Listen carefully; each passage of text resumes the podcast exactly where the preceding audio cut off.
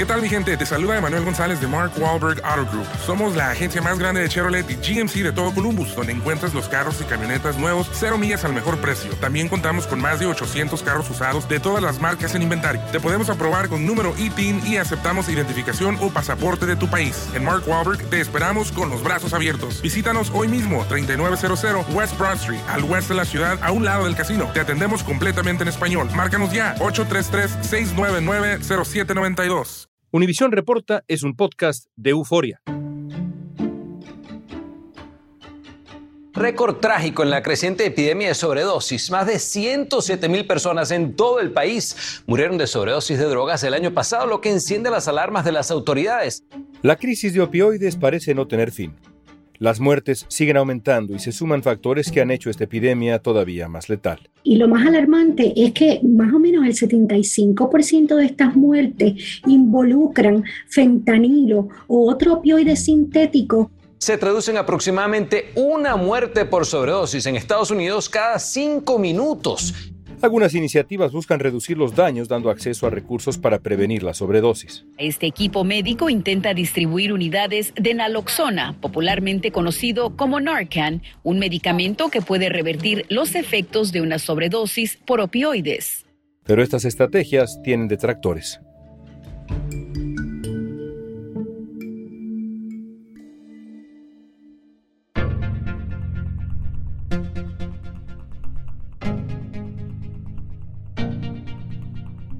Con la pandemia, las muertes por sobredosis de drogas aumentaron de forma drástica. La gran mayoría de esas muertes se deben al uso de opioides, que son sustancias que se encuentran en medicamentos recetados, causan tremenda adicción y pueden ser demasiado accesibles al público en general. Hoy vamos a platicar con un experto en abuso de sustancias y consejero para tratar de entender por qué ha sido tan difícil controlar esta epidemia y qué opciones pueden funcionar para abordar el gran problema de la adicción, más allá de las estrategias punitivas.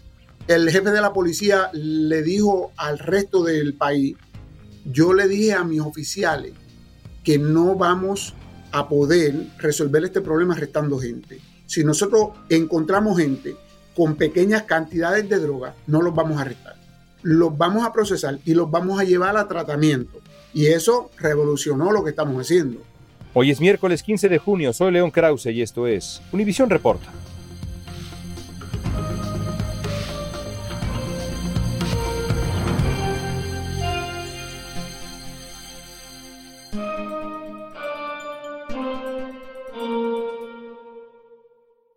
Mi nombre es Janer Hernández, he trabajado en el campo de salud mental y uso de sustancias por los últimos 34 años y medio y me dedico a trabajar con personas que tienen problemas de uso de sustancias y llevándole adiestramiento a organizaciones, a individuos que quieran aprender más sobre el asunto.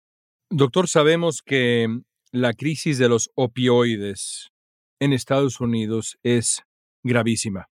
Pero ¿qué tan grave es? Bueno, se ha declarado una crisis en el país. Desde el 1999 hasta ahora han muerto sobre un millón de personas. Eso nos debe de hablar un poquito sobre cuán grave es la crisis. El año pasado murieron 101 mil personas de sobredosis de los Estados Unidos, de acuerdo al CDC. Y ese es el número más alto que se ha grabado en la historia de los Estados Unidos en un periodo de 12 meses. Las cifras del Instituto Nacional sobre el Abuso de Drogas indican que cerca del 30% de los pacientes a quienes les recetan opioides para tratar el dolor crónico los usan de forma inapropiada y aproximadamente la décima parte de estos pacientes desarrolla un trastorno por consumo de opioides. La probabilidad de que una persona que consume opioides recetados para el dolor desarrolle un trastorno de adicción depende de factores como la duración del tratamiento, entre otras cosas. Doctor, yo quisiera que nos hablara un poco sobre este ciclo de adicción alrededor de los opioides, que parte, digamos, de esta industria de los analgésicos, del manejo del dolor. Tenemos que entender que hay una cultura en el país de resolver todo con medicamentos.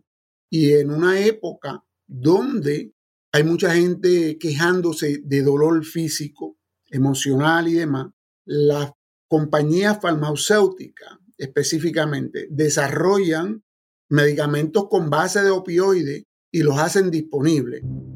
El peligro de los opioides es que cualquiera puede tenerlos en casa. Son medicamentos controlados para el dolor que nos han recetado, como por ejemplo la oxicodona o el mismo jarabe para la tos.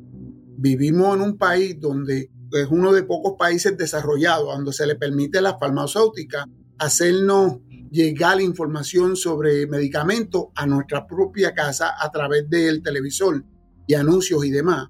¿Qué pasa? Que la compañía, a través de la familia Sackler, que ha estado en las noticias, ¿verdad? Por mucho tiempo, desarrollan oxicotón, las Percocet, ese tipo de droga con base de opioides y le proveen unos incentivos a los médicos de este país a que le proveen este medicamento a la gente. Y utilizan una carta que escribió un médico hace tiempo atrás y se publicó la carta, no fue un estudio, fue una carta, en el New England Journal of Medicine. ¿Qué pasa? Que la opinión del doctor fue en ese momento que esas drogas no eran adictivas. Entonces, eso se tomó como un estudio y se le proveyeron incentivos a los médicos para que recetaran ese tipo de medicamentos. Oxycontin es un analgésico opiáceo recetado para aliviar el dolor agudo asociado con el cáncer, lesiones de la espalda o la artritis. Sin embargo, es altamente adictivo. La familia dueña de la farmacéutica que los produce son los Sackler. Se trata de los dueños de la farmacéutica Purdue Pharma, señalada de provocar la crisis por opiáceos. Entonces, ¿qué pasa en el país? Que esos médicos comienzan a recetar ese medicamento a muchísima gente y diferente a lo que pasaba en los 60, en los 70, en los años 80, con relación a cómo la gente llegaba a usar opioides, era a través de usar alcohol, marihuana, tal vez inhalarla por la nariz y después inyectársela. El grupo de gente joven más reciente obtienen acceso a través de médicos por dolor físico, una rotura de un hueso, un problema con un diente, de esa forma, o de la familia que tienen esos medicamentos en las casas. Entonces, eso lo hizo mucho más disponible donde quiera. Otra cosa que sucede en el país es que en los años 60, 70 y 80, la heroína costaba mucho más dinero de lo que cuesta ahora. Una bolsa de heroína aquí en el área donde yo vivo en esa época costaba 30, 40 dólares. La misma bolsa o una bolsa similar hoy en día de heroína cuesta 3 dólares y la mayor parte de esas drogas están ligadas con fentanilo. Básicamente el fentanil es un opioide sintético. Es un opioide sintético que tiene la potencia 100 veces más fuerte que la morfina. Entonces, ese es otro factor más, porque la mayor parte de la gente realmente no muere de opioides con relación a heroína o otro tipo de droga, sino es de fentanilo. La mayor parte de la gente muere del uso de fentanilo y sobredosis por el mismo. Las estrategias de marketing o mercadeo que no alertaban sobre el riesgo de adicción, así como las recetas indiscriminadas de opioides, provocaron miles de demandas contra las mayores distribuidoras de medicamentos de Estados Unidos y también farmacéuticas. Las empresas llegaron a acuerdos multimillonarios con los demandantes para compensarlos.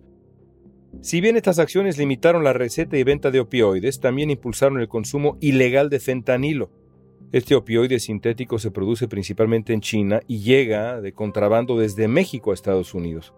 En general se encuentra en forma de pastillas que asemejan medicamentos legales como el Oxycontin, el Percocet, el Xanax, y se pueden comprar en las calles y también a través de redes sociales, lo que ha hecho muy, pero muy fácil el acceso a adolescentes.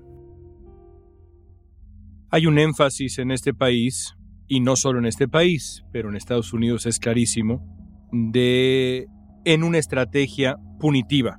Es decir, la solución a esta crisis de los opioides es seguridad fronteriza. Punto y se acabó. Pero está claro que el problema debe encontrar su solución en otro ámbito. ¿Cuál es ese ámbito? Realmente el acercamiento ha sido uno punitivo de arrestar a la gente y meterlos presos. Y ese acercamiento no ha producido nada más que meter a la gente presa y más problemas. El acercamiento debe ser anclado en salud pública, porque esto es un problema de salud pública. No es un problema como lo mira la gente, que es un problema de falta de vergüenza, un problema moral, es un problema criminal. tiene elementos criminales, no podemos negar eso. Hay unos elementos de criminalidad porque la mayor parte de estas drogas son ilegales, pero la realidad es que esto es un problema de salud pública. Estamos hablando de adicción, que la definición de adicción existe en el DSM-5, en ese manual diagnóstico para enfermedades mentales. Reconocemos adicción como una enfermedad, pero el acercamiento es más desde un punto de vista criminal. Y las dos cosas no concuerdan, no llegan una a la otra. Nosotros somos humanos como todo el mundo y necesitamos amor y necesitamos ayuda también. La gente necesita tratamiento, la gente necesita recuperación. Esto es algo que yo no te mencioné anteriormente. Yo soy una persona de recuperación por los últimos 35 años y medio. Y yo usé drogas cuando joven. Y yo fui preso cuando joven. Y yo conozco tanto de este hecho con relación a experiencia vivida y como también tengo un doctorado en salud pública, una maestría en consejería y psicología como consejero conozco la necesidad de enmarcar este problema dentro de un marco de salud pública y tratarlo de esa forma. De 41 millones de personas que necesitaban tratamiento para trastornos por abuso de sustancias, solo el 6.5% recibió tratamiento en un centro especializado, esto según la encuesta nacional sobre el uso de drogas y la salud del 2020 los obstáculos que enfrentan las personas que necesitan tratamiento y también quienes las atienden dificultan el acceso a la rehabilitación y a terapias adecuadas. También hay un énfasis histórico en que la gente pare de usar drogas. Es decir, yo say no, simplemente detente. Y sin embargo usted ha sugerido que hay otro enfoque posible. Hacer que los adictos encuentren espacios seguros, por ejemplo, que los ayuden a manejar su adicción. ¿Cómo funcionaría esa estrategia? Pues fíjate, hay varias cosas sucediendo y hay varios cambios en el país que son sumamente importantes mencionar. Número uno, que ahora inclusive la gente que trabaja dentro del sistema de justicia criminal ha dicho, mira, lo que hemos hecho por muchos años no ha funcionado, porque meter a la gente presa, el 97% de la gente que encarcelamos en este país van a salir y vienen para acá a comunidades. Entonces hay un programa aquí en el estado de Massachusetts que lo comienzan en un pueblito bien pequeño que se llama Gloucester, Mass. Y el jefe de la policía le dijo al resto del país, yo le dije a mis oficiales que no vamos a poder resolver este problema arrestando gente. Si nosotros encontramos gente con pequeñas cantidades de droga, no los vamos a arrestar los vamos a procesar y los vamos a llevar a tratamiento. Y eso revolucionó lo que estamos haciendo, porque la mayor parte del sistema de justicia criminal se opuso terriblemente. Yo te estoy hablando de hace como cerca de 10 años atrás. Hoy día, 45 estados han visitado a Massachusetts y están replicando ese programa, ese acercamiento en otras partes del país. En marzo tuve la oportunidad de ser un cofacilitador en un foro a nivel nacional que lo auspicia SAMSA, CDC, el Centro para el Control de las Enfermedades y Prevención, y ONDCP. Esa es la Oficina Nacional del Presidente con relación a política pública sobre droga. Y el enfoque fue reducción de daño. El consumo de drogas supervisado parece ya no ser tabú en partes del país. Múltiples organizaciones sin fines de lucro han optado por la alternativa de reducir daños. Bien, ¿qué pasa? Que reducción de daño nos dice lo siguiente, nos guste o no nos guste, hay drogas en este mundo y no se van a poder eliminar. Eso es un hecho. Nos guste o no nos guste, hay personas que van a usar drogas nosotros no podemos controlar el comportamiento de los demás. Entonces, si entendemos eso como principio, entonces decimos, tienen que haber otras herramientas. ¿Qué pasa? Reducción de daño dice, si la persona va a usar droga y sabemos que la van a usar, pues que no use solo, porque si usa solo y tiene una sobredosis, entonces se muere y muere solo.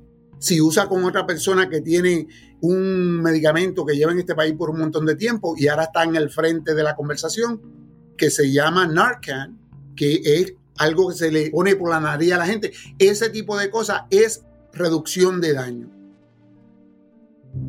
Básicamente la naloxona es un antidota que se usa y puede salvar la vida que alguien que tiene una sobredosis del un opioide, un fentanil.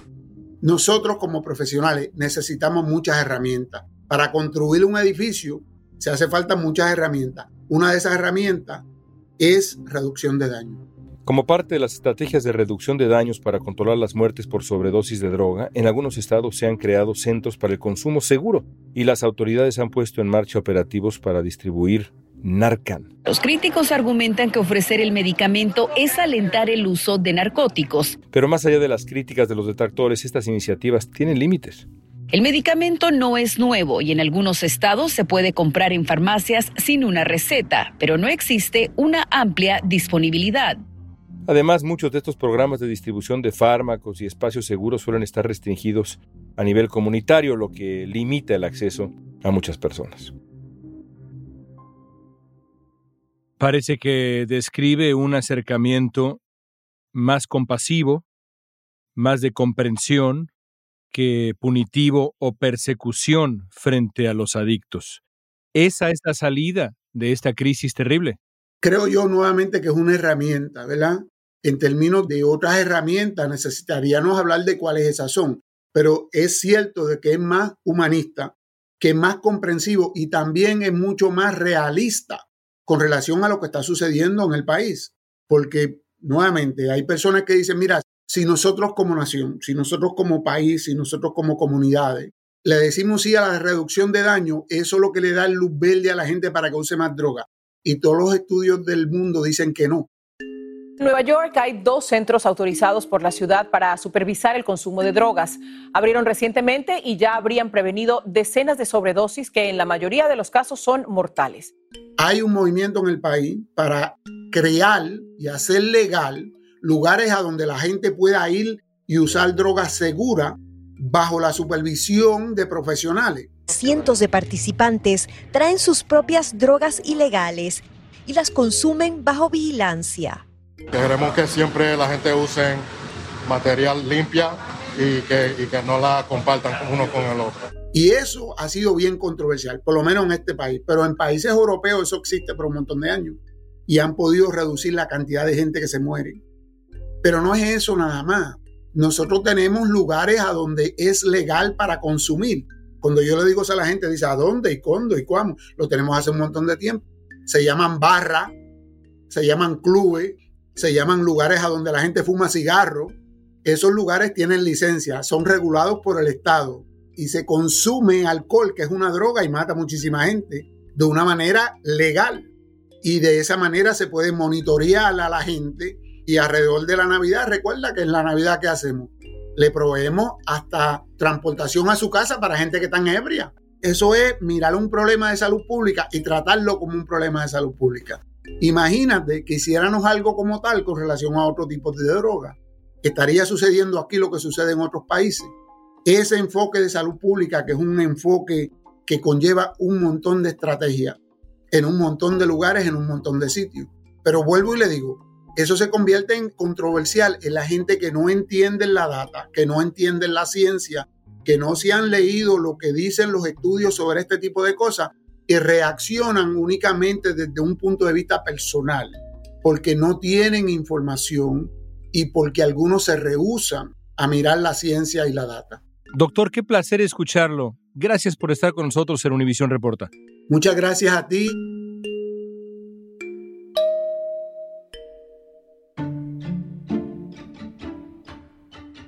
El presidente Biden calificó como un hilo trágico el récord de muertes por sobredosis que se registró durante la pandemia y en abril presentó la Estrategia Nacional de Control de Drogas 2022, el primer plan nacional en Estados Unidos que se enfoca en la reducción de daños.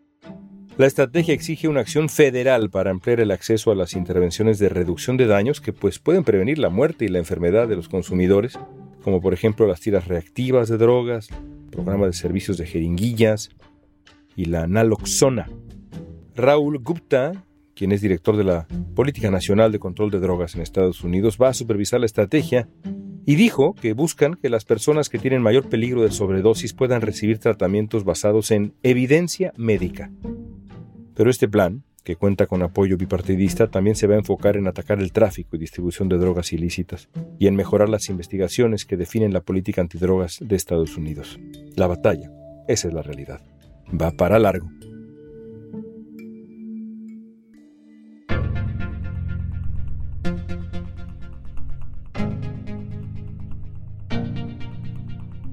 Esta pregunta es para ti. ¿Hay manera de ganar la guerra contra los opioides? Usa la etiqueta Univisión Reporta en redes sociales y danos tu opinión en Facebook, Instagram, Twitter o TikTok. Si te gustó este episodio, síguenos y compártelo con otros. En la producción ejecutiva, Olivia Liendo. Producción general, Isaac Martínez. Producción de contenidos, Mili Supan. Asistencia de producción, Isabela Vítola y Débora Montaner. Música original de Carlos Jorge García Luis Daniel González y Jorge González. Soy León Krause. Gracias por escuchar Univisión Reporta.